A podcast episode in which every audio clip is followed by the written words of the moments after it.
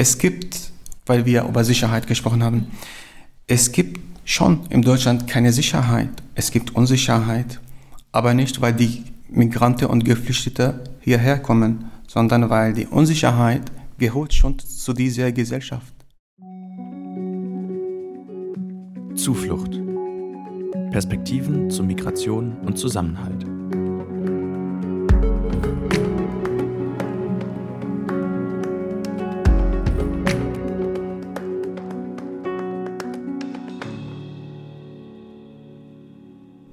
Herzlich willkommen zur fünften Folge von Zuflucht, dem Podcast vom Cohero Magazin, wo wir über Perspektiven zu Migration und Zusammenhalt sprechen. Hallo Jonas. Hallo Sada.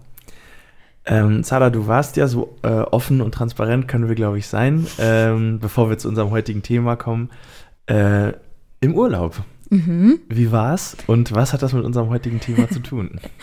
Es war sehr schön, es tat sehr gut, mal ein bisschen ähm, rauszukommen. Ich war aber auch sehr beruhigt, wiederzukommen und zu sehen, so, okay, es läuft alles. Ähm, äh, es wurden fleißig Interviews geführt und äh, recherchiert und geschrieben. Ähm, und ja, ich habe aber tatsächlich im Urlaub auch noch ein bisschen über dieses Thema nachgedacht, weil wir sprechen heute über Sicherheit und ähm, ich habe Urlaub in Frankreich gemacht, vor allem in Südfrankreich und ich habe auf der Zugfahrt noch ähm, die Recherche fertiggestellt und deswegen war dieses Thema, glaube ich, auch noch ein bisschen präsent. Wow. Ich bin zum Beispiel nach Marseille gefahren und im Vorfeld haben mir total viele Menschen gesagt, in Marseille sei es super unsicher. Also man, wir sollen auf unsere Sachen aufpassen, wir sollen auf uns aufpassen, möglichst abends nicht mehr da in der Hafengegend rumlaufen. Und ich habe schon gemerkt, dass mich das auch beeinflusst hat. Ähm, und was ich dann aber so interessant fand, was ich in der Recherche gesehen habe, dass, dass Leute Marseille als sehr unsicher wahrnehmen. Also in es ging, Frankreich auch. Ja, genau. Ja. Also nicht nur Franzosen, ich glaube, es ging auch so um TouristInnen, mhm. wie sie die Stadt wahrnehmen. Es war aber kein Bericht sozusagen, der jetzt die Kriminalstatistik mit einbezieht, sondern es ging halt äh, viel darum, wie Leute halt die Stadt wahrnehmen. Und ähm, Marseille ist halt extrem migrantisch geprägt. Also es gibt eine sehr, sehr hohe Sichtbarkeit von Migrantinnen aus ähm, Nordafrika, von schwarzen Menschen und ich habe dann schon auch darüber nachgedacht, so inwiefern das, also auch zum Beispiel viel von jungen Männern und wir haben ja auch unsere Folge zum Thema ähm, ja. ja. marginalisierte Männlichkeiten auch gemacht, die, glaube ich, an, sehr eng ist auch an diese Folge geknüpft, also ähm, definitiv auch eine Hörempfehlung ja, wie, wie, halt sozusagen, wer sich eigentlich wann sicher fühlt und warum, ne? Und mhm. welche Sicherheitsverständnisse und ähm, Bedürfnisse irgendwie auch da im Vordergrund stehen. Ich habe einfach viel darüber nachgedacht, so wie, wann fühle ich mich eigentlich sicher und kann ich mich überhaupt in einem Land wie Frankreich, wo halt irgendwie die Hälfte der Bevölkerung eine rechtsextreme Partei wählt, ja ähm, eigentlich ist das für mich viel mehr eine Sicherheitsbedrohung ähm, als vielleicht für Menschen aus meinem Umfeld, die weiß sind und irgendwie sich von migrantischen Männern bedroht fühlen. Und ähm, ja, deswegen, trotz Urlaub, war, war das Thema irgendwie, irgendwie da. Es hat dich begleitet trotzdem im Reisekoffer. Ja, genau. Also es ist auf jeden Fall ein Thema, was, ähm, wie wir jetzt schon merken, sehr viele Perspektiven zulässt und ähm, den wollen wir uns eben in dieser Folge ein bisschen annähern. Und ähm, generell kann man aber sagen, dass ja Migration schon als Sicherheitsrisiko erstmal äh, vielen irgendwie präsent ist oder, oder dargestellt wird. Ähm, besonders wenn es eben um sowas wie innere Sicherheit geht. Und das hat man ja in der Vergangenheit auch schon an verschiedener Stelle gesehen und so auch mit in verschiedenen Zusammenhängen. Also sei es jetzt ähm, sozusagen eine, eine, eine, Angst vor, vor äh, islamistischem Terrorismus oder vor Gefährdern. Ähm, Clankriminalität ist gefühlt durchgehend irgendwie mm. ein mhm. Thema, nicht die Freibad-Debatte, die wir über den Sommer hatten, gerade in Berlin. Ähm, die Silvesternacht in, in Köln ähm, ist wahrscheinlich auch allen noch ein Begriff. Ähm, so, so Wahlkampfvokabeln wie Sozialtourismus, auch das ist ja äh, eine Form von Sicherheitsbedrohung oder, oder ähm, ja. Ja, generell so, dass so Migration halt ja, als, als Bedrohung für die Sicherheit oder auch für den ähm, Sozialstaat oder für Genau. also Belastung irgendwie auch, ne? Bedrohung, Belastung. Genau. Und ähm, dabei werden eben auf Grundlage einer vermeintlich fehlenden Sicherheit für die weiße Mehrheitsgesellschaft migrationsfeindliche Narrative geschürt. Also es steht halt das Sicherheitsverständnis oder das Sicherheitsbedürfnis von eben dieser Mehrheitsgesellschaft im Fokus. Und diese Narrative werden eben geschürt und in politische Entscheidungen übersetzt, die Flucht und Migration eindämmen oder sogar illegalisieren in, als Konsequenz. Das haben die alle so ein bisschen gemeinsam, ne? Das, was wir eben Ja. genannt hatten, diese verschiedenen Zugänge, ähm, das findet man dann eigentlich als Reaktion oder als, als Narrativ, als Grundlage, keine Ahnung, äh, findet man irgendwie immer wieder, definitiv.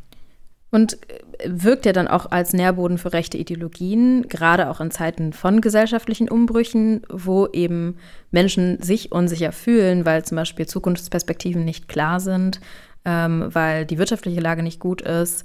Ähm, aber basieren ja dann trotzdem auch auf rassistischen Annahmen, die halt eben Menschen als anders markieren und irgendwie verorten und deswegen überhaupt so dieses fehlende Sicherheitsverständnis irgendwie entsteht. Und unser Ziel für diese Folge ist es ja so ein bisschen herauszufinden, einerseits, wie diese Narrative funktionieren, äh, wie eben Migration und Sicherheit in Diskursen, in der öffentlichen Debatte so miteinander verbunden werden, aber auch zu schauen, welche Perspektiven Menschen mit Migrations- und Fluchtgeschichte eigentlich auf dieses Thema haben. Also inwiefern eigentlich ihre Perspektive zur Sicherheit fehlt in diesem Diskurs. Also zum Beispiel Unsicherheit im Herkunftsland, Unsicherheit auf der Flucht, ähm, auch unsichere Bleibeperspektiven oder auch reale Bedrohungen, zum Beispiel durch rechte Angriffe, Übergriffe, Klar. dass wir das ähm, ein bisschen in den Fokus rücken. Auch in dieser Folge haben wir uns äh, natürlich wieder ein paar Leute dazu eingeladen, um über das Thema mh, zu sprechen. Ähm, wen haben wir in dieser Folge zu Gast, Sarah? Wir haben mit Ahmed Grevati gesprochen. Er selbst ist aus Syrien geflüchtet und ähm, ist Aktivist und Sprecher bei der Seebrücke Hamburg. Eine Einordnung, die wir gleich hören werden, haben wir bekommen von Regina Kreide, Professorin für politische Theorie und Ideengeschichte an der Justus-Liebig-Universität Gießen. Und Jonas, du hast ja mit äh, Sarah Belezza von der Organisation Borderline Europe aus Berlin gesprochen. Wir werden uns ähm, im weiteren Verlauf der Folge später ähm, mit den wirklich sozusagen realpolitischen, mit den tatsächlichen Auswirkungen dieser, ja, dieser Verbindung von, von Sicherheit und Migration ähm, nochmal widmen. Äh, jetzt hören wir erstmal eine äh, Einordnung von, von Anna und die Frage ist, wie werden denn Migration und Sicherheit eigentlich so im Diskurs in der Öffentlichkeit miteinander verknüpft?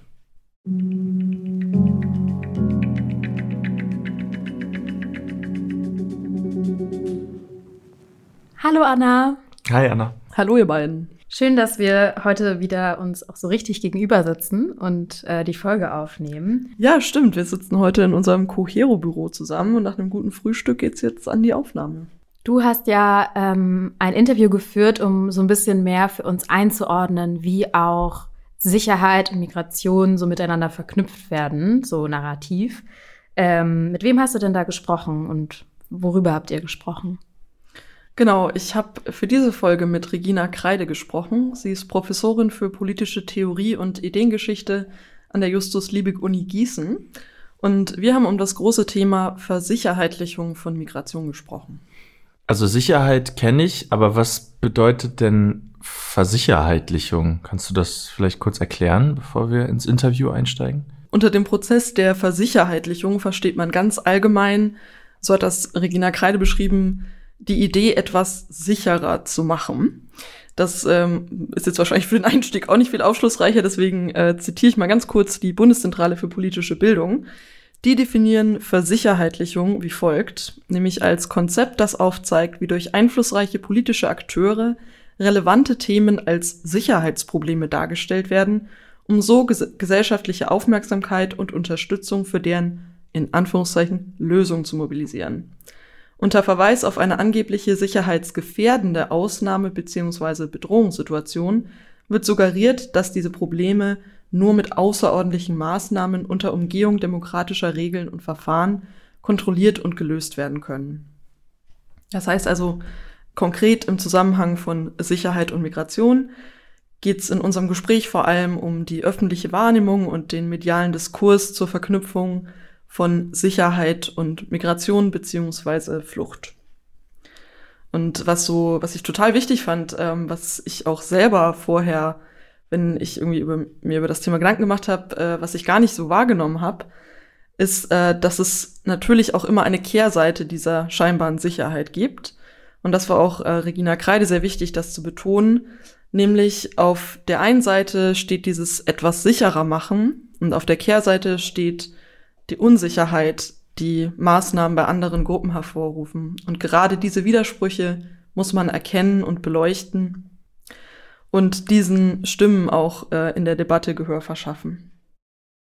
Das Narrativ besteht darin, dass Migrantinnen, Geflüchtete als Bedrohung dargestellt werden und das, obgleich sie eigentlich diejenigen sind, die bedroht sind. Ja, es ist also eine Verkehrung der Wahrnehmung. Es wird zum Beispiel inzwischen gesagt, also die extreme Rechte erstarkt, wenn wir weiterhin Geflüchtete aufnehmen, anstatt eben danach zu fragen, wieso fliehen Menschen, welche Gründe haben sie dafür, wie kommen sie zu uns, unter welchen inhumanen, schwierigen Bedingungen, was könnte man eigentlich tun? Also uns begegnet es ja auch ganz häufig in der Ar auf unserer Arbeit, in der Recherche, auch wenn wir uns so Nachrichten anschauen. Flucht und Migration wird häufig so als Belastung bis hin zu einer Bedrohung auch ähm, dargestellt und geframed. Also als Bedrohung für den Sozialstaat, als Bedrohung für die Kommunen. Habt ihr darüber auch gesprochen? Ja, haben wir. Ähm, Sicherheit, du hast es ja gerade schon erklärt, hat sich zu einem, so einem politischen Schlüsselbegriff entwickelt. Und gleichzeitig ist das Konzept von Sicherheit unweigerlich mit Gefühlen von Angst und Prozessen der Ausgrenzung verbunden. Und die Frage habe ich genauso an Sie weitergegeben. Warum ist das eigentlich so? Da ist auf der einen Seite so die Vorstellung, dass man die Welt sicherer machen kann. Wenn wir das uns ansehen, sind wir gegenwärtig eben in einer Situation, in dem der Wille zur Machbarkeit, zur Sicherheit in einer ansonsten zerfallenden, sehr unsicher erscheinenden Welt Klimakatastrophe, Krieg innerhalb Europas, neue geopolitische Konstellationen, ja, die Demokratien sind sehr unter Druck, scheint die Frage des etwas sicher machen Wollens unglaublich präsent. Und Anna, wenn wir jetzt viel von Sicherheit sprechen, also was heißt das eigentlich in diesem vielleicht auch politischen Rahmen? Also wie könnte man das definieren? Äh, da greife ich mal wieder auf die BPW zurück. Äh, Sicherheit definiert sich darüber, welche materiellen und ideellen Werte ein Individuum, eine Gruppe oder politische Gemeinschaft für schützenswert erachtet und wie der Schutz dieser Werte umgesetzt werden soll. Und was ich total spannend fand, ist, dass Frau Professorin Kreide, wenn sie von Sicherheit spricht, zwei Arten von Sicherheit unterscheidet. Ja, es ist auch interessant zu unterscheiden zwischen innerer und äußerer Sicherheit. Blick in die Geschichte. Also es wurde immer ganz großen Wert darauf gelegt, gerade auch so Zeiten des Kolonialismus, dass man nach innen Sicherheit schafft. Ja, nach innen Sicherheit schafft, obgleich man nach außen diesen Maßstab nicht angeführt hat. Ja, es kam zur Versklavung, es kam zur Kolonialisierung, ähm, es kam zur Ausbeutung von äh, natürlichen Ressourcen und zugleich hat man versucht, auf diese Weise Innensicherheit zu schaffen, ähm, indem man Wohlstand schuf. Vorstellung von einer Priorität innerer Sicherheit vor äußerer Sicherheit haben wir womöglich auch wieder im Moment am Berg. Man sieht ja diese Verschiebung oder Unterscheidung von äußerer und innerer Sicherheit, zum Beispiel ja auch bei der Frage, wie mit Flucht und Migration politisch umgegangen wird. Also ob das, also häufig ist es ja so, dass gerade auch ähm, Asyl und Flucht als Thema einfach so als innenpolitische Frage dargestellt wird.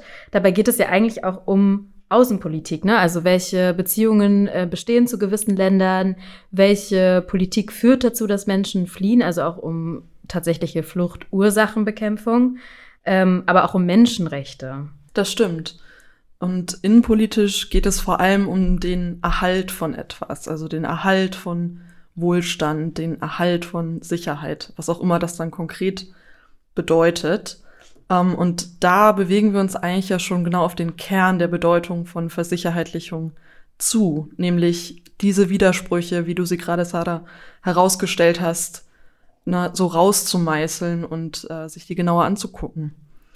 Und ich habe Frau Kreide auch gefragt, was ermöglicht denn diese diskursive Verbindung von Migration und Sicherheit?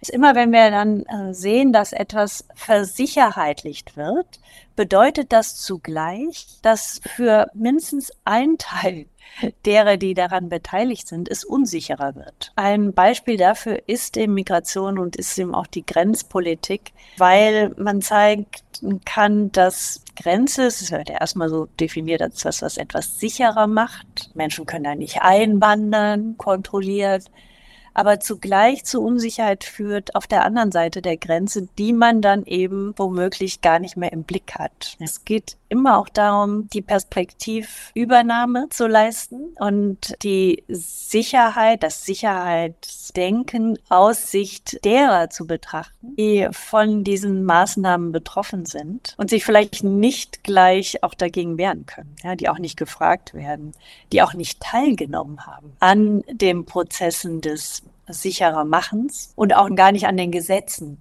die dazu führen, dass etwas vermeintlicherweise sicher gemacht wird. Das sind ja nun eigentlich beides keine neuen Themen, sowohl Sicherheit als auch Migration. Anna, du hast vorhin erzählt, dass ähm, ihr euch beim Gespräch jetzt nicht nur über äh, aktuelle Debatten unterhalten habt, sondern dass ihr, ähm, dass ihr euch auch so historische Entwicklungen angeschaut habt. Ähm, was einfach diese, diese Verbindung von, von Migration und Sicherheit angeht. Kannst du darüber noch ein bisschen erzählen? Klar, gerne. Also ich habe mit Frau Professorin Kreide auch so einen ideengeschichtlichen Rückblick äh, gewagt, aber ich traue es mir jetzt nicht zu, äh, irgendwie, da wurde ich den ganz großen Bogen gespannt, so zu antiken Philosophen über die Jahrhunderte bis in die Gegenwart. Das äh, traue ich mir ehrlich gesagt nicht zu, dass äh, äh, adäquat zusammenzufassen. Aber worauf wir uns auch konzentriert haben, ist, dass Europa zumindest, wie wir es heute verstehen, also Europa im Sinne von EU, ähm, dass wir das ja eigentlich schon als Raum von Austausch und Bewegung definieren. Also die Freizügigkeit, also die Wahl des Wohnortes in verschiedenen EU-Ländern, ist ja auch eine der Grundfreiheiten der EU. Und es ist ja auch gewollt, dass Waren, Dienstleistungen, Personen sich in Europa frei bewegen können. Aber gleichzeitig scheint so, als würden wir Menschen, die außerhalb dieses Raums sind, den Zutritt eben verweigern wollen. Dabei finde ich es auch interessant zu bedenken, dass ja auch häufig diese Keule rausgeholt wird, irgendwie, na, diese Menschen passen irgendwie nicht zu unserer Kultur oder teilen unsere Werte nicht. Ähm, dabei arbeiten wir innerhalb der EU auch mit Ländern wie Ungarn oder Polen zusammen, wo die Demokratie in den letzten Jahren deutlich ausgehöhlt wurde und es ja auch in vielen anderen europäischen Ländern ähm, RechtspopulistInnen auf dem Vormarsch sind.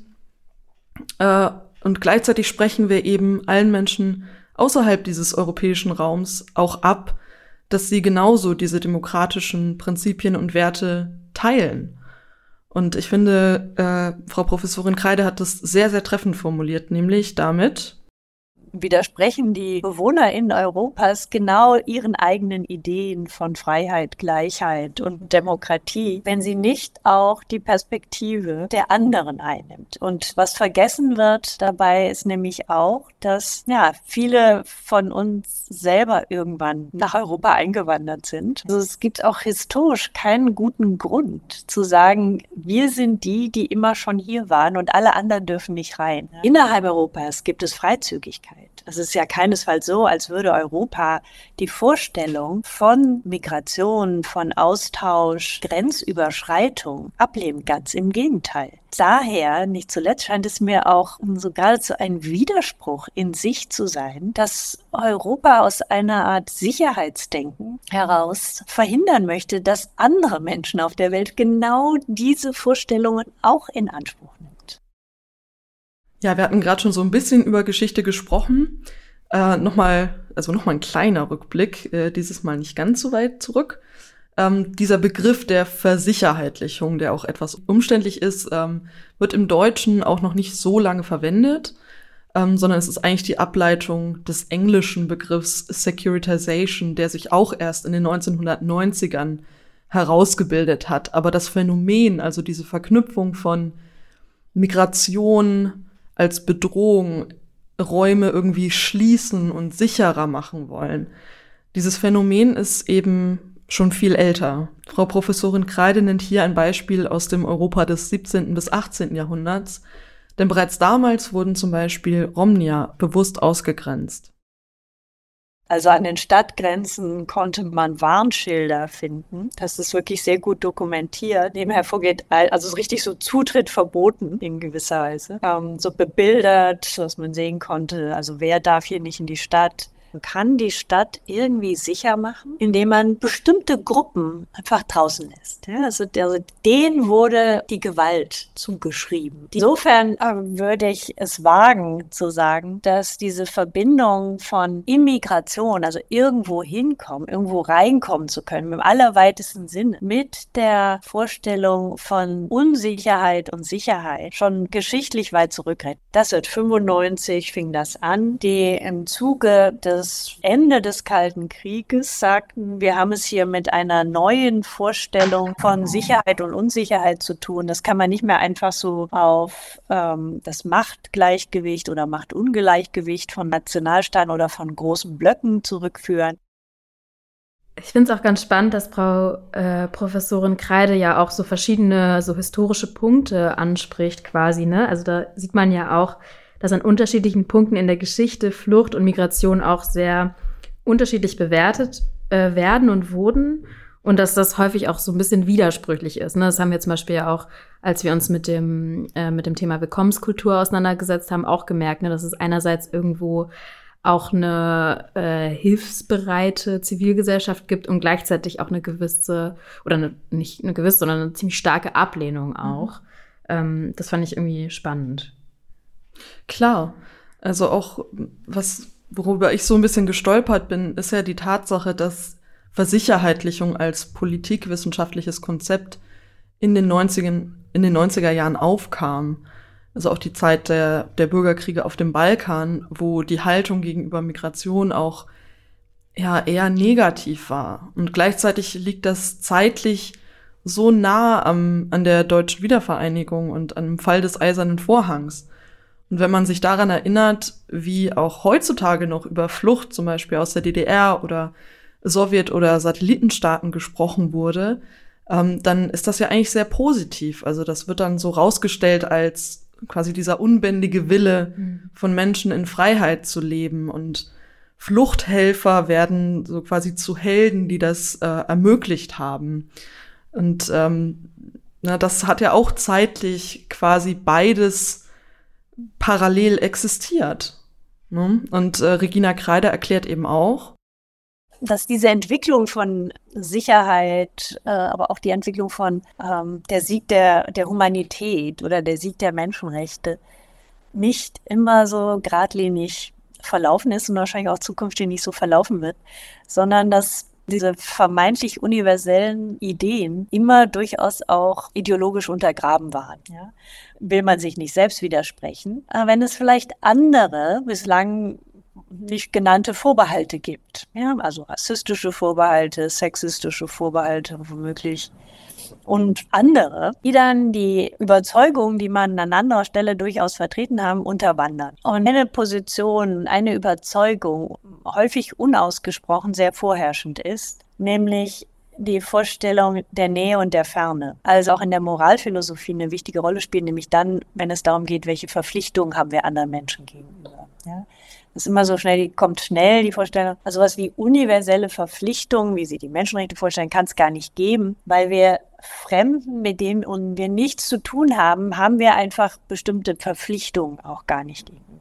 Diese Nähe-Ferne-Argumentation ist dann häufig genug durchaus eben auch ethnisch irgendwie aufgeladen. Ja. Wer schon da ist, mit dem teilt man Institutionen, dann hat man in eine gemeinsame, sagen Krankenkasse, Steuer eingezahlt. Und den gegenüber fühlt man sich staatsbürgerlich betrachtet auch näher. Und dem kann und möchte ich eigentlich so tatsächlich das Demokratieprinzip entgegensetzen. Ernst genommen heißt, dass alle die, die von Regelungen betroffen sind, und zwar ungeachtet irgendeiner kulturellen Nähe oder auch nur einer geografischen Nähe, dass die an diesen Regelsetzungen teilnehmen dürfen. Beispiel Geflüchteter aus Irak und vor allen Dingen aus Syrien würde ich sagen, das ist dann, das ist Rassismus. Also man hat dann tatsächlich die Vorstellung, die Menschen zählen halt nicht genauso wie andere, die man eben als näher verortet.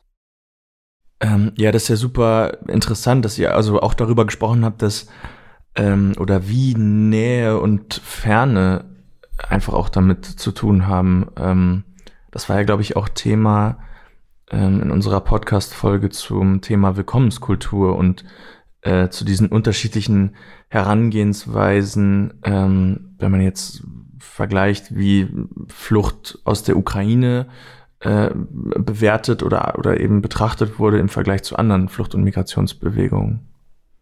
Das stimmt.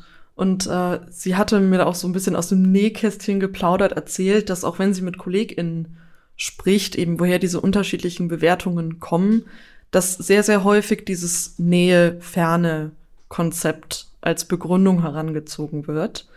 Ähm, und wer darüber noch mehr erfahren will, ganz richtig, äh, hört euch dazu gerne unsere andere Folge an. Wir haben jetzt viel über das Konzept Versicherheitlichung gesprochen und äh, jetzt ging es mir nochmal darum, die Konsequenzen genauer zu beleuchten.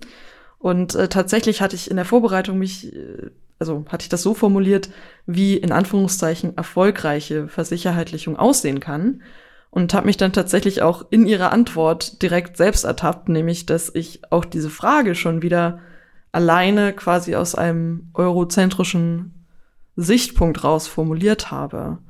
Und äh, ich finde, das hat sie auch ganz gut auf den Punkt gebracht.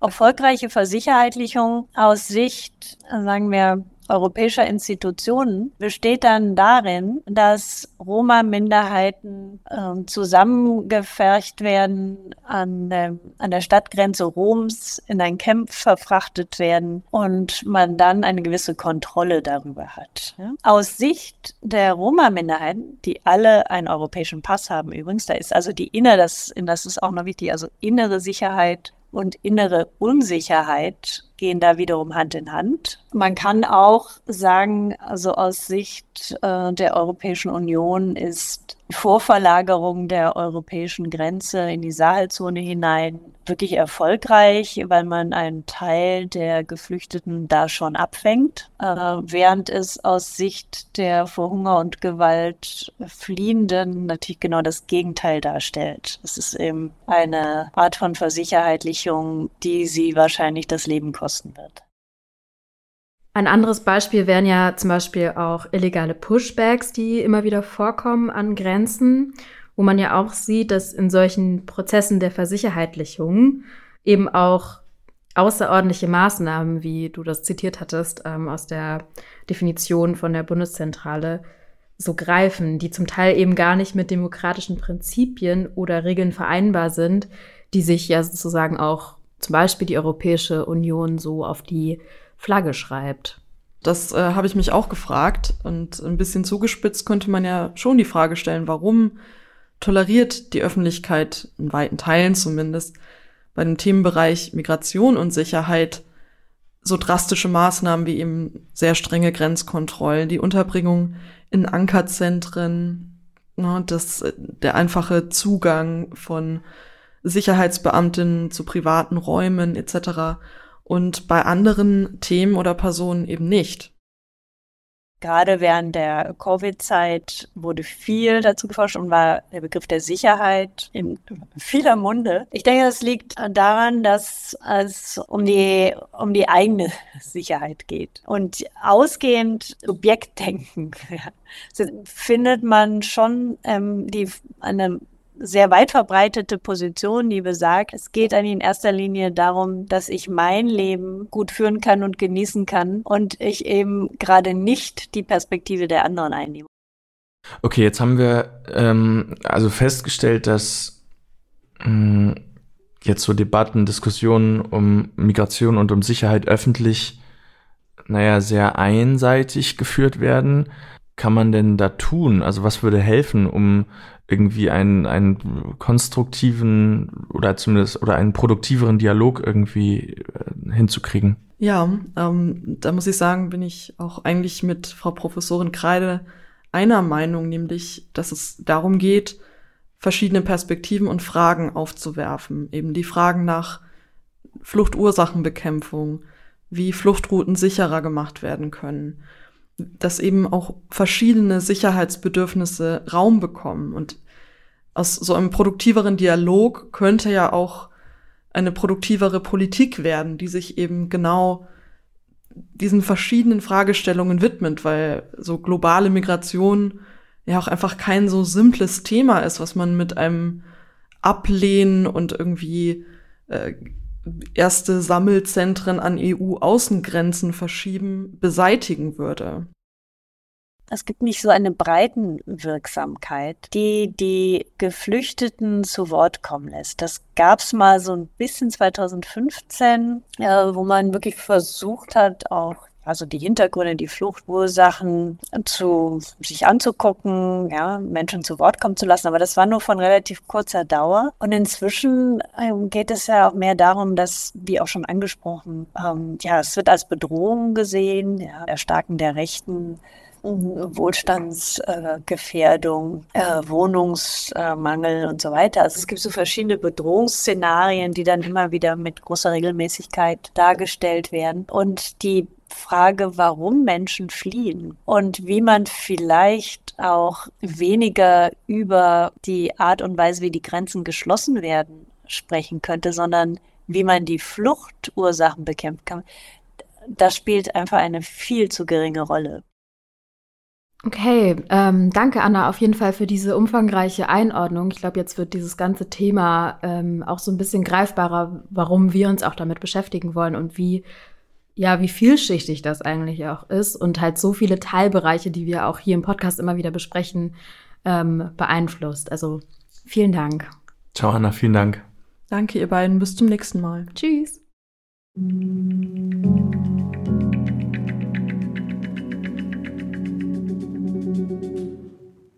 Wir haben ja jetzt viel über diese Verknüpfung von Migration und Sicherheit auf einer ja so narrativen, diskursiven Ebene gesprochen, also wie eben über diese Themen geredet, geschrieben, verhandelt wird und dabei auch angerissen, dass das ja politische Folgen hat. Ähm, und vielleicht können wir da auch noch einfach ein bisschen expliziter werden, wie sieht denn Versicherheitlichung, wie wir es gerade erklärt bekommen haben, gerade in der EU eigentlich aus? Wie hat sich das entwickelt? Wie äußert sich das konkret? Also da ist man natürlich direkt beim Thema äh, Grenzkontrollen. Ähm, die wesentliche, ja, die wesentliche Begrenzung, die wesentlichen äh, Kontrollen finden äh, sozusagen entlang des, der, der, der Außengrenzen des Schengen-Raums statt. Ähm, die werden stärker und stärker kontrolliert ja, man kann einfach richtig sehen, wie sozusagen aufgerüstet wird mhm. in diesem ganzen Bereich. Also äh, um so illegale Einreisen zu verhindern, ähm, hat man dann irgendwann in den 90er Jahren ähm, so Wärmebildgeräte, äh, äh, CO2-Messgeräte, ähm, so generell so Prüfgeräte auch für Dokumente, die die Menschen irgendwie dabei haben, ähm, Anlagen, mit denen das Gepäck äh, geprüft wird und äh, so, so sehr viele, sehr viele technische Hilfsmittel, die an den Grenzkontrollen mittlerweile eingesetzt werden. Ja, genau, und das ist ein gutes Stichwort. Ne? Es ist, das eine ist ja, dass das irgendwie überwacht wird, auch um so ein gewisse ähm, Lagebericht quasi irgendwie, so eine Bestandsaufnahme auch zu haben. Ähm, aber wir sehen halt an den Grenzen auch eben eine starke Eindämmung und da ist halt häufig eben die Rede von Frontex und Frontex ist eben die Europäische Agentur für die Grenz- und Küstenwache und war ursprünglich als Koordinierungsstelle für die Grenzpolizeien der EU-Mitgliedstaaten angedacht. Und inzwischen hat aber Frontex sehr viele auch operative Funktionen übernommen, zum Beispiel eben ähm, Schiffe, Flugzeuge, Ausrüstung, Personal eben zur Überwachung von den Grenzen bereitzustellen, auch Grenzpolizistinnen aus den verschiedenen Mitgliedstaaten zu trainieren, ähm, sie auszubilden und zu koordinieren, bei Abschiebungen zu unterstützen und halt auch in Drittstaaten Grenzpolizistinnen oder Grenzpolizeien zu unterstützen. Und da sieht man genau eigentlich diesen selben Trend. Also bis 2027 soll die Agentur auch weiter ausgebaut werden. Es soll eine ständige Reserve mit 10.000 Einsatzkräften entstehen. Und es soll eben auch eine stärkere Unterstützung geben bei Abschiebungen und auch Drittstaaten beim sogenannten Grenzmanagement zu unterstützen. Also es kommt eigentlich schon zu so einer Verlegung der Grenzen, ähm, worüber wir auch später nochmal sprechen. Ähm, und die Haushaltsmittel von Frontex sind dafür halt auch konstant angestiegen. Also ja. man sieht da wirklich, wir verlinken euch das auch gerne nochmal. Ähm, unsere Kollegin ähm, Brenda hat auch so eine Art Bestandsaufnahme zum Thema Versicherheitlichung mhm. in der EU geschrieben, ähm, was wir auf der Cohero-Website veröffentlicht haben, wo man dann auch nochmal nachlesen kann, wie sich diese Haushaltsmittel zum Beispiel von Frontex ähm, versch verschoben haben oder so nach angestiegen sind. Gestiegen sind, kann man glaube ich sagen. Ja. ja. genau. Ja, irgendwer muss die ganzen Drohnen und die Wärmebildkameras auch bezahlen. Ja. Also ähm, ja, sehr interessant auf jeden Fall diese Einblicke.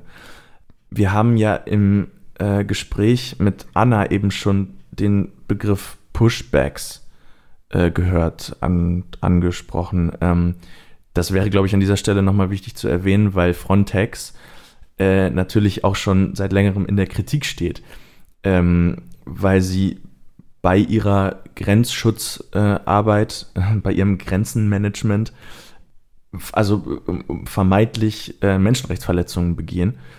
Da geht es vor allem darum, dass äh, Frontex eben angeblich ähm, so, so GrenzpolizistInnen oder, oder generell die Mitgliedstaaten bei, ähm, bei so gewaltsamen Festnahmen oder, oder eben Zurückweisungen ähm, unterstützt haben soll.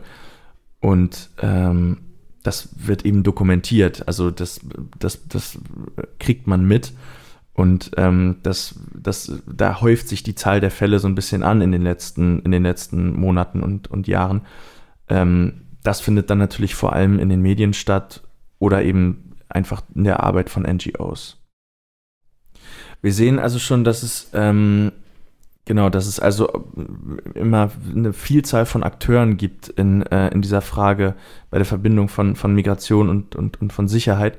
Ähm, nicht nur politische Parteien, nicht nur mediale Akteure, zivilgesellschaftliche Akteure, sondern ähm, auch Sicherheitsbehörden. Und ähm, das Ding ist da eben sozusagen, dass über den Prozess der Versicherheitlichung, über diesen Begriff werden wir auch noch sprechen, ähm, die Rolle der Sicherheitsbehörden sich natürlich verändert. Also die Kompetenzen, wir haben es ja bei Frontex mhm. gesehen, die Kompetenzen, die Mittel, äh, die technologische Ausrüstung, ähm, Budgets, äh, Mitspracherecht, all das erhöht sich oder, oder steigert mhm. äh, sich. Und, und das Problem bei der ganzen Sache ähm, ist, dass mh, so Sicherheitsbehörden, Sicherheitsakteure ja oft nicht öffentlicher, demokratischer Teil des politischen Diskurses sind, sondern ähm, sich auf ihre, auf ihre Expertise äh, berufen in, in, und dadurch dann eben in irgendwelchen Fachgremien oder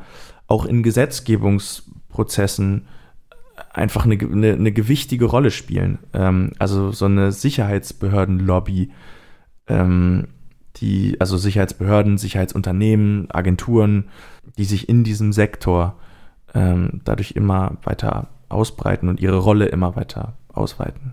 Ja, und das ist, das, das passiert natürlich im europäischen Rahmen, aber es gilt, das gilt ja auch für nationale, zum Beispiel Polizeigewerkschaften, die halt höhere Etats und so weiter fordern, wenn halt gewisse Dinge passieren, wie eben zum Beispiel die Silvesternacht in Berlin oder in Köln, dass das eben auch als Antwort darauf so eine Aufrüstung von Sicherheitsbehörden ist. Dazu haben wir doch auch noch einen Beitrag zu dem Thema, oder? Ja, genau. Wir haben nämlich, ähm, also unsere Autorin Izel hat ein spannendes Interview mit Juristin und Kriminologin Laila Abdurrahman äh, geführt. denn ähm, sie hat bei einer Studie mitgewirkt, die durch Befragung von über 3300 Betroffenen und über 60 qualitativen Interviews von PolizistInnen und auch anderen Menschen aus der Justiz tiefe Einblicke eben gibt, was das Thema Polizeigewalt eingeht. Den Link dazu findet ihr auch in der Folgenbeschreibung, genauso wie zu unserer Folge, die wir auch zum Thema Polizeigewalt gemacht haben. Ähm, weil ja, das natürlich alles ein großer Komplex ist, den wir hier die, in dieser Folge jetzt nicht so sehr ähm, vertiefen können, weil wir halt versuchen, eher so ein bisschen diesen größeren Zusammenhang herzustellen.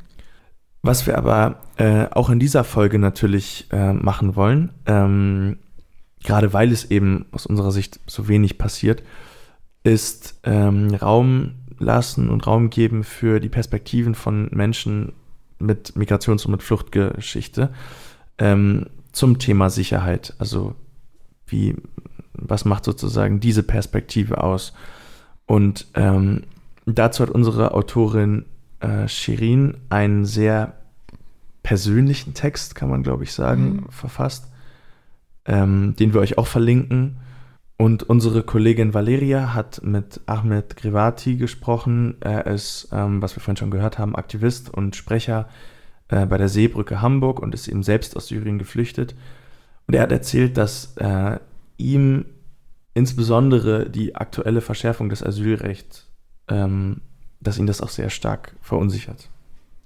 Ja, und darauf wollen wir kurz eingehen, genau. ähm, weil das eben eine Neuerung ist und wir kurz besprechen wollen, was die eigentlich beinhaltet. Ähm, und zwar geht es um die, äh, Reform, die GEAS-Reform, wie sie jetzt häufig genannt wurde. Also GEAS steht für Gemeinsames Europäisches Asylsystem. Und am 8. Juni einigten sich der Ministerrat der EU auf diese Reform. Und Ziel ist es laut dem Bundesinnenministerium, die Asylreform vor der Europawahl im nächsten Jahr 2024 abzuschließen. Und ähm, angestoßen wurde diese Reform eben aufgrund der Kritik am Dublin-Verfahren, was ja quasi die Verteilung von Geflüchteten innerhalb der EU regelt. Und ähm, was es, steht da drin? Ja, genau. Es, ja, es gab sehr viel äh, Reaktion, sehr viel Kritik, gerade von äh, Seiten zum Beispiel der Seebrücke, wo Ahmed ähm, aktiv ist. Also es geht darum, dass eben bis zur Entscheidung über die individuelle Aussicht auf Asyl Geflüchtete in grenznahen Auffanglagern untergebracht werden sollen. Das heißt, ähm, es gibt eine sehr starke Überwachung und auch eine haftähnliche Unterbringung und das nicht mal unbedingt auf europäischem Boden, sondern eben in anliegenden Drittstaaten. Ähm, es kann auch dazu kommen, dass es eine direkte Abweisung von Menschen aus sicheren Herkunftsländern kommen wird. Also auch dieser Begriff sichere Herkunftsland ist natürlich in diesem Kontext dieser Folge auch sehr schwierig zu, zu ja. bewerten. Könnte man ähm, eine eigene Folge zu machen. Ja, genau.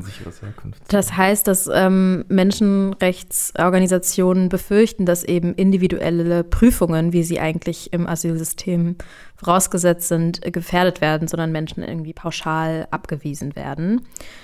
Und ähm, dass eben auch abgelehnte Migrantinnen und äh, in sogenannte sichere Drittstaaten, über die sie nach Europa gelangten, abgeschoben werden können. Und dass eben diese Kriterien, welche Staaten da als sicher ähm, wahrgenommen werden, eben gelockert werden. Damit gäbe es halt also mehr Länder, die als sicher eingestuft werden. Das hat natürlich, äh, ja, also man sieht daran eben auch so diesen, diesen Versicherheitlichungsaspekt ganz, ganz stark. Mhm. Ähm, Für die eine Seite ja, es sicherer, genau, ne? Und, genau. Ja. Und äh, wir hören jetzt im Interview mit Ahmed vielleicht einfach mal rein und hören da ja auch, wie er die aktuelle Lage wahrnimmt, welche Forderungen er stellt und warum ihn eben auch das so verunsichert.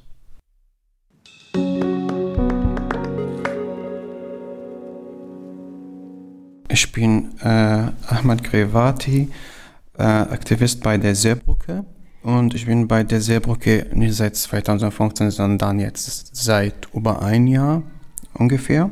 Und äh, genau, und ich kann ein bisschen von der äh, Seebrücke erzählen. Ähm, die Seebrücke, also wir sind eine politische Bewegung von einzelnen Personen aus der zivilen Gesellschaft und wir setzen uns für sichere Fluchtwege und offene Grenzen vor Menschen im Not und frei Fahrt für alle Schiffe der zivilen Organisationen und sofortigen Stoppen der Kriminalisierung der Seenotrettungs- und der Prozesse gegen äh, Retterinnen. Das Recht auf Leben in Würde auch äh, und Sicherheit für alle Menschen. Und was hat dich dazu bewegt, aktiv bei der Seebrücke zu werden? Also ich habe die erste Demo von der Seebrücke 2018 gesehen im Hafen, äh, äh Landungsbrücken, glaube ich. Und damals habe ich erst die Seebrücke also kennengelernt, nur von, von, von Demos. Und dann ähm, irgendwann hat mir eine Freundin erzählt, dass sie auch Aktivist bei der Seebrücke ist und hat mich gefragt, ob ich Lust darauf hat. Und ich hatte schon äh, Lust darauf, weil ich hatte schon, dass das, was die Seebrücke macht, betrifft mich schon persönlich. Ich hätte ähm, schon Fluchterfahrung und was sie machen, betrifft mich direkt. Deswegen habe ich mitgemacht. Aktuell werden gerade in der EU die Regularien für das Asylverfahren verschärft, beispielsweise auch durch die GAS-Reform. Was löst das in dir aus? Ich habe aktuell gar kein Sicherheitsgefühl wegen das äh, aktuelle Politik und die immer äh, rassistische und feindliche Fortschritte, die wir sehen gegen die Geflüchteten. Und ähm, ich spreche hier zum Beispiel von äh, brutale Abschiebungen äh, vor die Geflüchteten, ähm, vor Patienten, die zum Beispiel Suizidgedanken haben und im Klinikum sind.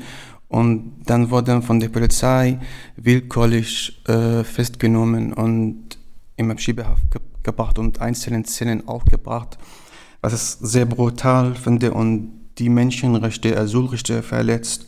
Also ich weiß nicht, wohin wir laufen und das alles macht mir ähm, äh, Unsicherheitsgefühle die ganze Zeit und manchmal Panik auch von was ich sehe. Und wie steht es derzeit mit der Seenotrettung? Welche Einschränkungen siehst du dort? Wenn Deutschland sieht, äh, was Italien im Mittelmeer macht und ähm, diese Dekret von der äh, italienischen Regierung, wie sie die Seenotrettungsarbeit die ganze Zeit äh, kriminalisieren und die Leute ertrinken lassen. Wir haben in weniger als 48 40 Stunden drei Schiffe sind festgesetzt. Und sie werden jetzt ähm, festgesetzt in der Zeit, wo die Fluchtbewegung sehr intensiv ist und ähm, wo die Leute machen das jetzt sehr akut im Mittelmeer gerade. Und wir sehen, wie Deutschland zuschaut und macht nichts. Das macht mich auch Angst zum Beispiel. Ähm, Jetzt die italienische Regierung, ich erzähle ein bisschen von diesem ähm, Dek Dekret, also so eingesetzt, der verhindert, dass ein Schiff mehr als eine Rettungsaktion macht. Und das heißt zum Beispiel, die CAI äh, vorhat eine äh, Rettungsaktion gemacht, hat ein Boot Menschen, äh, die darauf sind, gerettet und die fährt zurück nach die italienische Küste und hat auf dem Weg gesehen, dass noch ein Boot ertrinkt. Sie darf nicht halten, sie darf diese Menschen nicht retten. Das ist schon krass, das ist schon, das ist sehr krass, das ist eigentlich kriminell schon. Und dann die nächste Hafen zum Beispiel ist ähm, weit von dem Schiff äh, vielleicht fünf Stunden, sechs Stunden. Und dann verhindern sie, dass sie das Schiff zu diesem Hafen äh, ankommt und nennen vor diese, vor dieses Schiff ein Hafen, der sehr weit ist, zum Beispiel über 100 Stunden. Und dann braucht das Schiff drei, mindestens drei Tage her, äh, hin und bestimmt noch so ein Tag dort und drei Tage auch äh, zurück. Und so haben sie verhindert, dass sie das Schiff sieben Tage Menschen rettet. Und das alles Deutschland, Deutschland sagt gar nichts. Unsere Politiker sehen das und sagen gar nichts. Also Deutschland sieht, schaut zu und wie die Leute ertrinken und macht nichts. Und das macht mich schon Angst, dass unsere Politikerinnen keine Gnade haben. Äh, was denkst du, ist Deutschlands Verantwortung an auch nicht nur was hier in der Abschiebehaft passiert, sondern auch äh, außerhalb Deutschlands Grenze? Was ja, also erstmal ähm, äh, Druck machen an Italien zum Beispiel, dass diese rassistische, das rassistische äh, Dekret stoppt. Frontex nicht mehr finanzieren, die äh, libysche äh, Wachenküste auch nicht mehr finanzieren, also etwas tun, die Ertrinkung von Menschen im Mittelmeer stoppen, die NGOs unterstützen, die NGOs, die bekommen gar keine Unterstützung, die leben vom Spende nur. Ähm, und auch staatliche äh, Seenotrettungsarbeit. Hindern oder bremsen dich diese Entwicklung? Nein, das gibt mir mehr äh, Motivation und das ist ein Kampf. Und sie wollen, dass wir Angst haben und sie wollen, dass wir uns zurückhalten. Und das müssen wir verhindern. Und deswegen müssen wir mehr machen, einfach aufeinander aufpassen und weitermachen. Also das wird mich niemals stoppen. Und, ähm, aber aus dieser ganzen Erfahrung auch für dich, weil es geht halt äh, so, was nimmst du für dich von deiner Arbeit? Also als Aktivist, weil du bist auch selbst geflüchtet, du hast äh, eine bestimmte Geschichte, persönliche Geschichte, ja. eine Verbindung. Ähm, was, äh, was hat diese aktivistische Arbeit für dich gemacht? Also, mhm. Hat es dir Hoffnung gegeben? Oder, oder genau das, was ja. du angefangen hast? Oder hat es dich äh, mehr... Was mich motiviert. So dann, ja, genau. Also, ich erzähle ein bisschen persönliche Sachen.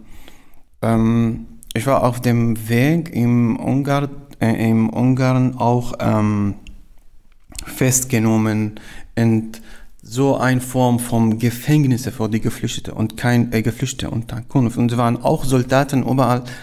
Und das war sehr krass, das war sehr schlimm.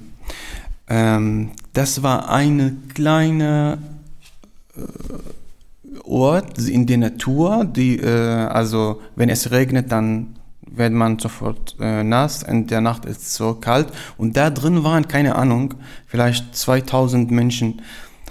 Das war so dramatisch daran.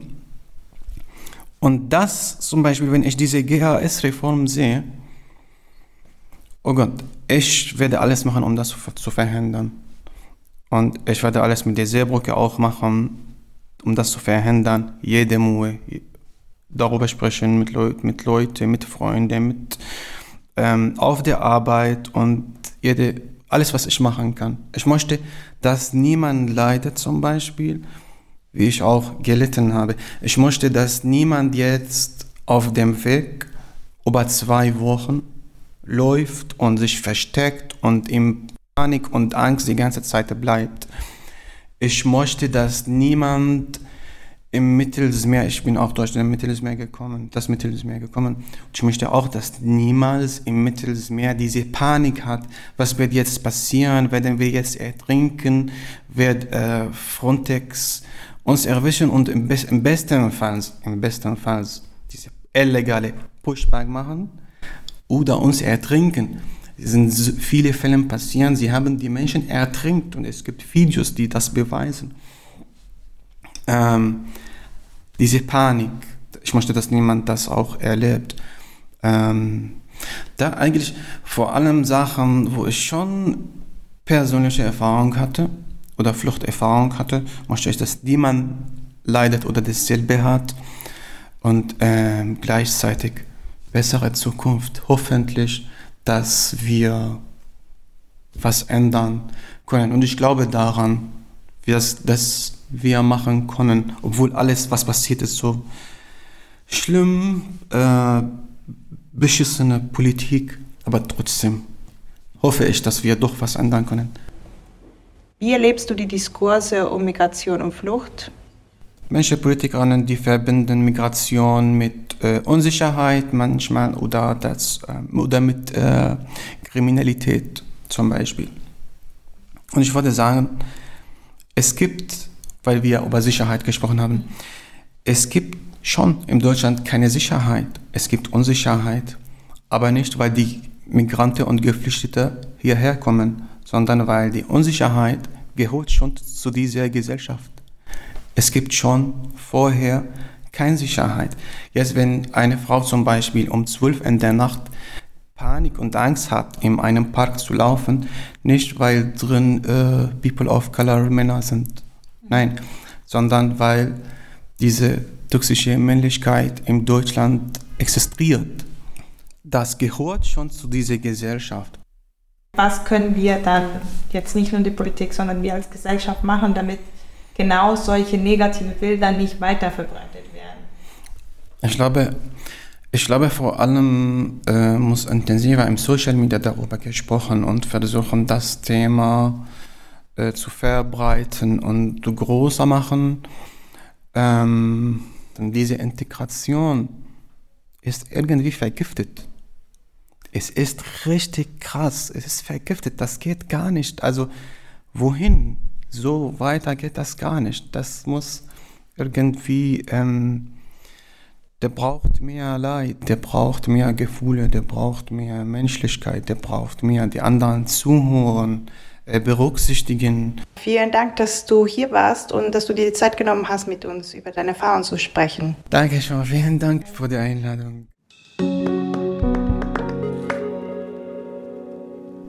Ahmed hat ja jetzt viel über, hm, ja, über so seine Rolle als Aktivist halt bei der Seebrücke gesprochen. Ähm, gerade Seenotrettung, die eben von NGOs ähm, gewährleistet oder, oder ausgeführt wird, ähm, das wird ja auch immer mal wieder diskutiert, mhm. weil es eben auch die Frage nach, ja, einfach nach sicheren Fluchtwegen äh, betrifft. Und damit sind wir vielleicht auch schon beim nächsten Teilaspekt, ähm, beim, also des Zusammenhangs zwischen Sicherheit und, und Migration, nämlich beim Thema zivile Seenotrettung. Ähm, denn auch das ist ein, ein ähm, naja, auch Seenotretter und Seenotretterinnen ähm, sehen sich viel Kritik ausgesetzt, werden kriminalisiert und ähm, haben eben, ja, müssen sich mit sehr viel anderem noch herumschlagen, zusätzlich zu ihrer, zu ihrer Arbeit einfach mhm. in, der, in der Seenotrettung. Mhm. Ja, und dabei ist das Mittelmeer, insbesondere das Gebiet zwischen der libyschen und italienischen Küste, nach Angaben der Internationalen Organisation für Migration, das gilt halt als einer der gefährlichsten Grenzen der Welt. Und laut Schätzungen auch ähm, äh, waren es zwischen zum Beispiel Januar und August 2023, also quasi in diesem Jahr, mhm. rund 2100 Menschen, die schon verstorben sind. Ähm, rund 65 Prozent mehr Todesfälle als im Vorjahreszeitraum. Deswegen ist auch dieser Punkt auch uns so wichtig, nochmal herauszuheben, das weil das eben sehr aktuell ist und wir auch in Berichterstattungen jetzt aus den letzten Monaten immer mal wieder gehört haben, dass ähm, ja, Geflüchtete nicht gerettet worden sind, ähm, dass sie ertrunken sind und dass eben dabei auch zivile Seenotrettung verhindert oder eben kriminalisiert wird. Also zum Beispiel, wenn Schiffe beschlagnahmt werden, nicht in Häfen einfahren können, aber auch wenn Seenotretterinnen wie zum Beispiel Sarah Madini, die jetzt sehr groß ähm, im Prozess ausstand, eben angeklagt und festgenommen werden, weil sie bei ihnen Schlepperei vorgeworfen wird. Mhm. Es ist halt irgendwie so, dass dieses Narrativ auch sich auch so ein bisschen umgedreht wird. Ne? Also es wird dann vielleicht schon auch anerkannt, dass Geflüchtete zum Beispiel ähm, geschützt werden müssen, also sie in, in gewisser mhm. Form in so eine Opferrolle auch narrativ irgendwie gedrängt werden, mhm. wo sie vor kriminellen Schlepperbanden, vor Menschenhandel und Gewalt geschützt werden müssen. Mhm. Ähm, die Konsequenz daraus ist aber nicht, dass eben Fluchtrouten sicherer gemacht werden, sondern dass restriktive Grenz- und Migrationspolitiken dadurch halt wieder legitimiert werden. Also dass halt wieder so eine Aufrüstung und so ein Schließen von Grenzen auch damit legitimiert wird, zu sagen, man möchte doch eigentlich die Migrantinnen schützen und irgendwie legale Formen von Migration irgendwie, also dass auch so legal, illegal so immer so gegenübergestellt wird. Mhm. Und das ähm, so ein bisschen halt auch verschleiert, was dann halt tatsächlich die ähm, Konsequenz daraus ist. Und es gibt dazu auch genug Studien, die auch beweisen, egal wie unsicher sozusagen Fl Fluchtrouten sind, Menschen fliehen, weil sie halt eben ja. aus sehr, ja, also so sehr existenzbedrohenden, weil sie aus sehr existenzbedrohenden Situationen halt entfliehen müssen ja. und damit halt auch sehr gefährliche Fluchtrouten in Kauf nehmen. Ja. Und ähm, da gibt es, wie du ja auch angesprochen hast, eben auch Organisationen, die Aufklärung betreiben, die selbst unterstützen, wenn staatliche Rettung eben nicht greift. Und du hast ja mit einer von diesen Organisationen gesprochen, und zwar mit Borderline Europe. Wie war das denn? Genau, ich habe ähm, mit äh, Sarah Bellezza äh, ein Interview führen dürfen. Ähm, sie arbeitet ähm, bei Borderline Europe in Berlin. Ähm, es gibt noch so ein paar andere ja, Zweigstellen, könnte man vielleicht sagen. Mhm. Ähm, das Thema Seenotrettung oder, oder ähm, ja, eben Soli-Arbeit in der, in, der, in der Flüchtlingspolitik äh, funktioniert natürlich viel über internationale Vernetzung, äh, Zusammenarbeit mit anderen Organisationen. Äh, insofern war Borderline Europe irgendwie ganz gut geeignet für dieses Thema.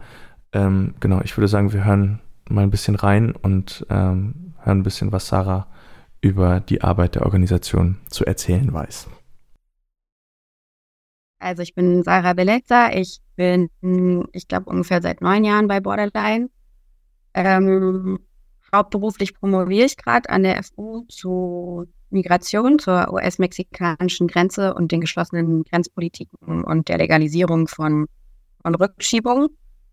Ähm, und bei Borderline, ja, mache ich so dies und das. Also seit ein paar Jahren bin ich da im Vorstand und ähm, habe zu, zur Kriminalisierung von Migration gearbeitet, zur ähm, Relocation, also diesen Umverteilungspolitiken, die die EU seit 2018 ganz groß promotet. Und zuletzt, also genau, wir haben auch viel, ähm, ich habe viel zum zentralen Mittelmeer gearbeitet, zu Italien, äh, zur Seenotrettung und ähm, was nach den Ankünften passiert, was so ein bisschen mit Relocation zusammenhängt. Was ist Borderline Europe denn für eine Organisation und wie genau arbeiten Sie? Genau, auch dazu hören wir Sarah vielleicht nochmal.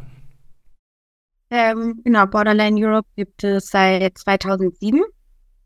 Ähm, wir haben uns gegründet, also 2007 war ich noch nicht dabei, aber äh, genau der, die Gründung ähm, gab es als Konsequenz von der Verhaftung von Stefan Schmidt und Elias Bierde, die beide äh, Kapitän und erster Offizier auf der Kap an der Mur waren. Und es war so ähm, einer der ersten, also vielleicht war es sogar der allererste, das weiß ich nicht, aber einer der ersten Fälle von Kriminalisierung von Seenotrettung in Italien. Ähm, und durch die Solidaritätsarbeit zu ihrem Fall und der Prozessbeobachtung und irgendwie ähm, diesem ganzen Prozess darum herum hat sich Borderline Europe gegründet und dann auch noch eine Solidaritätskampagne für tunesische Fischer mit unterstützt, die auch für Seenotrettung kriminalisiert wurden und denen ähm, ihr Schiff weggenommen wurde und praktisch die komplette Lebensgrundlage geraubt wurde. Ähm, genau, das heißt, wo ganz konkret ist der Verein in dieser Soli-Arbeit gegen die Kriminalisierung von, von Seenotrettung und von Migration entstanden. Und wir arbeiten, ja, wie arbeiten wir eigentlich? Also wir sind wirklich ein sehr kleiner Verein. Ähm, wir haben im Moment, was schon wirklich sehr groß für uns ist, vier, naja, sagen wir viereinhalb, weil eine Person hört jetzt auf, hauptamtliche Stellen. Und ansonsten passiert die meiste Arbeit freiwillig oder ähm, in, der, in der Arbeitszeit außerhalb der bezahlten Stellen. Ähm, und ich glaube, unsere Arbeit ist nur möglich, weil wir total eng mit anderen Gruppen zusammenarbeiten. Also was ich dir gerade erzählt habe, diese Recherche zu Relocation, Umverteilung, Ankunft in der EU. Das haben wir nicht alleine gemacht, das haben wir zusammen gemacht mit dem Flüchtlingsrat Berlin, mit Equal Rights Beyond Borders, ähm, mit Borderline Sicilia und ähm, einer fehlt noch. Da fällt mir gleich ein, wer noch dabei war. Äh, Sea-Watch, genau. Äh, und natürlich mit den Leuten, die die umverteilt wurden und ohne die, also ohne deren Wissen diese ganze Recherche wirklich sinnlos gewesen wäre. Also man kann, glaube ich, sagen, ganz wichtig ähm, für die Arbeit von, von, von Borderline ist eben äh, diese Soli-Arbeit gegen die Kriminalisierung von Seenotrettung. Wir haben es eben im Vorfeld des Gesprächs schon angesprochen. Und eben die ganz enge Zusammenarbeit mit, mit anderen Organisationen und äh, mit Betroffenen. Und gerade diesen letzten Punkt, also die Perspektive von Betroffenen, ähm, das hat Sarah auch im Interview nochmal betont.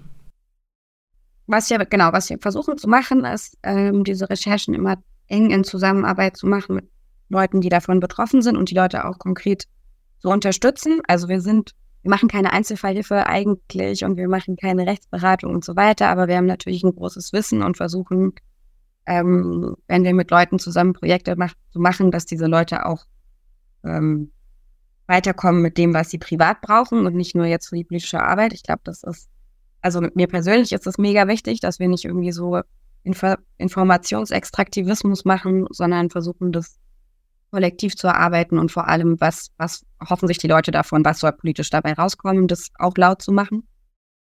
Und wie kann dann so ein Projekt konkret aussehen und wie nehmen Betroffene das Thema Sicherheit dann in dem Moment wahr? Wir haben da ähm, so im, im äh, Spezielleren über, über, vor allem über eine Recherche gesprochen, die sich so ein bisschen mit äh, Umverteilungsmechanismen in der EU ähm, befasst hat oder damit zu tun hatte. Und es war ehrlich gesagt ziemlich erschütternd, ähm, was, was Sarah da erzählt hat und, und sich das anzuhören. Jetzt, was wirklich daran spannend war, war dieser Sicherheitsaspekt, weil dann haben die Mitgliedstaaten gesagt, bevor wir die Leute umverteilen, müssen wir erstmal eine Sicherheitsüberprüfung machen. Wir können ja nicht äh, Leute aus Italien oder Malta oder Griechenland umverteilen, bevor wir genau wissen, wer die sind.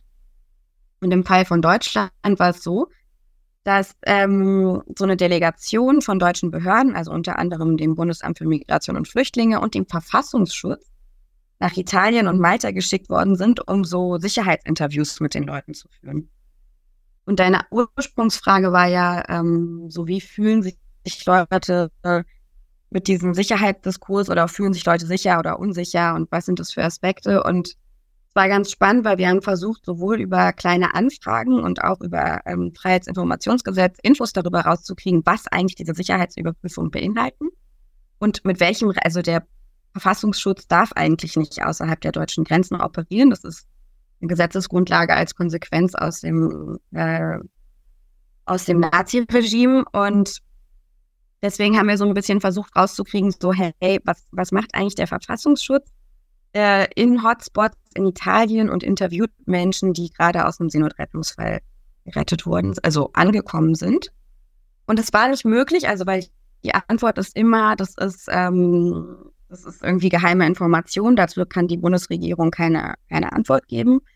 Und wir haben dann mit super vielen Leuten gesprochen, die, ähm, die angekommen und umverteilt worden sind nach Deutschland und haben versucht, so nachzukonstruieren, was beinhaltet diese Sicherheitsüberprüfung. Und für die Leute war es äh, also ein sehr, sehr krasser Prozess, weil die sind angekommen und mussten so viele Interviews machen. Also und natürlich ohne vorherige Rechtsberatung, ohne irgendwie zu wissen, was, was passiert eigentlich davor, danach mit mir, was passiert mit, mit diesen Infos, die ich gerade abgegeben habe. Und da kam zum Beispiel heraus, dass in den Interviews so Sachen gefragt wurden wie, ähm, ja, also wenn, wenn du in einem europäischen Land lebst und du ein Kind bekommst und das Kind sagt, dass es homosexuell ist, wie reagierst du dann? Also als ob so die Grundannahme wäre, dass Leute irgendwie, äh, wenn sie ankommen in Europa, erstmal grundsätzlich homophob sind und man könnte anhand dieser Antwort ablesen, ob die Leute eine Terrorismusgefahr darstellen. Also völlig, völlig absurd. Oder ähm, wie, wie, wie stehst du zum Kopftuch oder so? Die haben so wirklich rassistische Fragen gestellt. Gibt es auch konkrete politische Forderungen, die Sarah oder die Borderline ähm, ja, formuliert oder formuliert haben im mhm. Gespräch? Ja, also vor allem eben in Bezug auf diese Umverteilungsfragen, auf diese Umverteilungsmechanismen und die Art und Weise, wie die funktionieren. Ähm, da, da sieht Borderline, sieht Sarah persönlich natürlich auch ähm, noch eine Menge ja, Nachholbedarf. Ich denke, dass ein Verteilungsschlüssel definitiv das falsche Mittel der Wahl ist. Ähm, wie ich vorhin schon meinte, also wenn es die Dublin-Verordnung nicht gäbe, wenn Leute den Asylantrag darstellen dürften, wo sie wollen, ähm, dann bräuchte man noch keine Umverteilung. Also man braucht die Umverteilung ja nur, weil Leute in einem bestimmten Land ankommen, was einfach geografisch das, der Schengen-Raum so geschaffen hat. Also es gäbe ja keine Außengrenze, wenn man nicht sagen würde, wir sind das Innen und ihr seid das Außen, das geschützt werden muss. Und das Spannende an diesen Umverteilungsmechanismen ist, dass ähm, pro Person, die umverteilt wird, kriegt die der Aufnahmestaat 6.000 Euro und das Entsendeland 500 Euro. Und da finde ich, könnte man auch mal Umverteilung ganz anders denken und sagen, okay, wenn die EU so viel Geld hat, um dafür zu bezahlen, dass eine Person von A nach B kommt und man muss wirklich sagen, also eine Reise von Italien nach Deutschland kostet nicht 6.000 Euro, dann könnte man dieses Geld stattdessen einfach der Person, die ankommt, aushändigen und die könnte sich dann ein Flugzeug, einen Bus, einen Zug oder ein Auto mieten ähm, und hätte ein richtig gutes Startkapital, um zu gucken, wohin es von da aus weitergehen soll. Ja, die Frage, wie man EU-Gelder einsetzt, darüber hatten wir ja vorhin auch schon kurz gesprochen, die spielt wahrscheinlich ja auch eine zentrale Rolle für die Arbeit von Borderline, nehme ich an. Ja, definitiv. Und ähm, das sieht man, da kommen wir auch nochmal jetzt sozusagen drauf zurück, ähm, das sieht man vor allem eben beim Thema Frontex. Und ich wollte, möchte wirklich unbedingt nochmal sagen, dass auch wirklich so ein Grund wäre, das umzuverteilen, dass Frontex von 2005 mit einem Etat von 6 Millionen gestartet ist und in 2023 bei 845 Millionen Euro ist. Ähm, die fand Frontex, also äh, umverteilt werden müssen nicht Menschen, sondern muss, muss dieses Geld, was in Migrationsüberwachung und Abschottung gesteckt wird, ähm, dann könnte man, könnte man Wohnraum schaffen, zum Beispiel.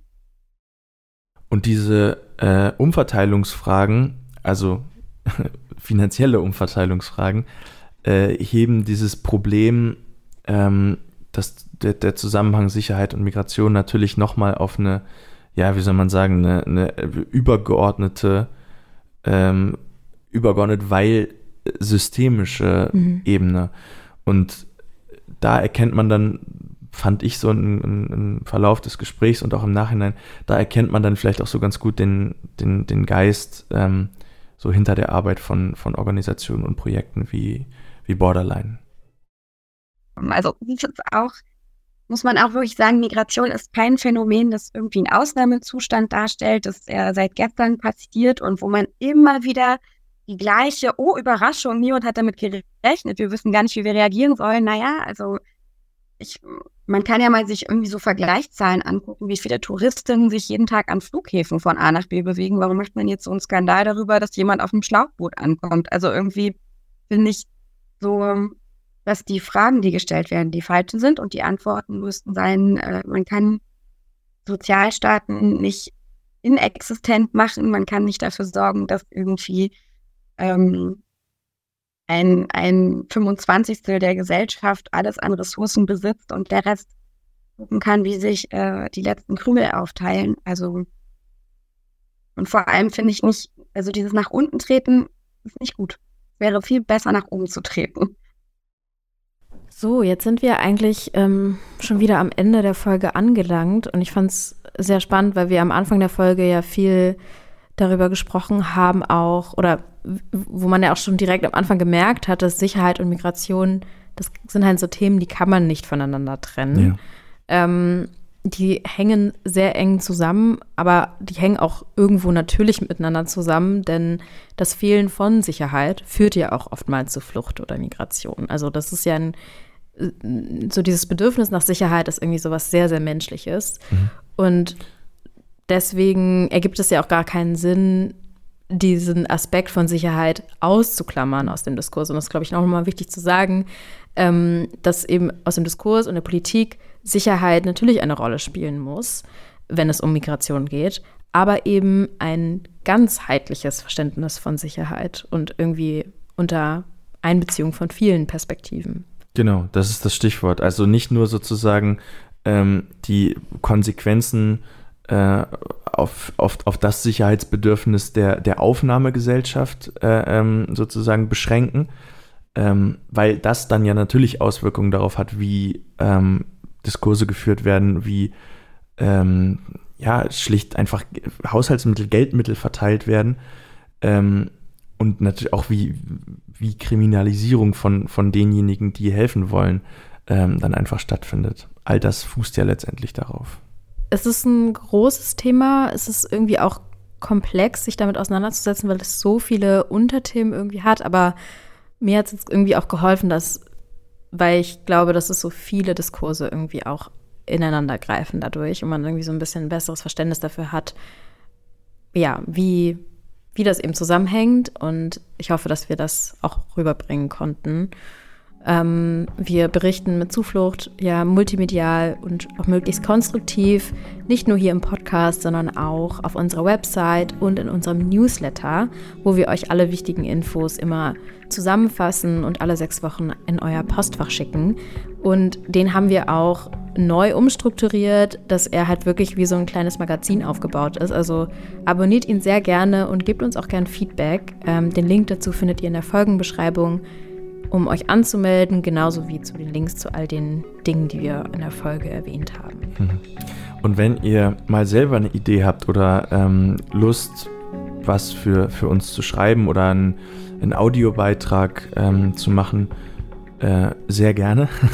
Wir möchten unbedingt mehr mit JournalistInnen mit Migrationsgeschichte äh, zusammenarbeiten und äh, dafür können wir jetzt auch Honorare zahlen. Also meldet euch gerne, ähm, wenn ihr Lust habt, bei uns mitzuwirken. Und wenn ihr vielleicht nicht mitwirken wollt, aber uns unterstützen möchtet, freuen wir uns auch sehr, denn falls ihr es noch nicht wusstet, wir sind gemeinnützig und finanzieren uns über Spenden. Also, wenn euch dieser Podcast gefällt oder der Newsletter oder unsere Instagram-Seite, dann ähm, freuen wir uns auch über eine Spende. Es hilft uns auch sehr, wenn ihr uns eine Bewertung auf der Plattform hinterlasst, auf der ihr uns gerade hört, mit Freundinnen, Bekannten teilt.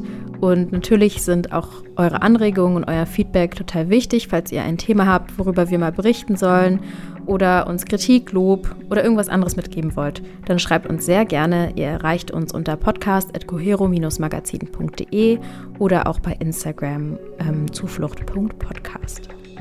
An letzter Stelle bedanken wir uns natürlich wie immer ganz, ganz herzlich bei unseren InterviewpartnerInnen, ähm, dass sie uns auch in dieser Folge ähm, ihre Perspektive, Expertise und äh, natürlich auch die persönlichen Erfahrungen ähm, zur Verfügung gestellt haben und ähm, die mit uns geteilt haben. Vielen Dank fürs Zuhören und bis zum nächsten Mal. Ciao, Sarah. Ciao, Jonas. Zuflucht ist ein Cohero-Podcast. Redaktion: Jonas Gräber, Natalia Grote, Anna Seifert, Sarah Zahir. Schnitt und Ton: Anne-Josephine Thier. Sounddesign: Christian Petzold. Alle Infos findet ihr unter cohero-magazin.de.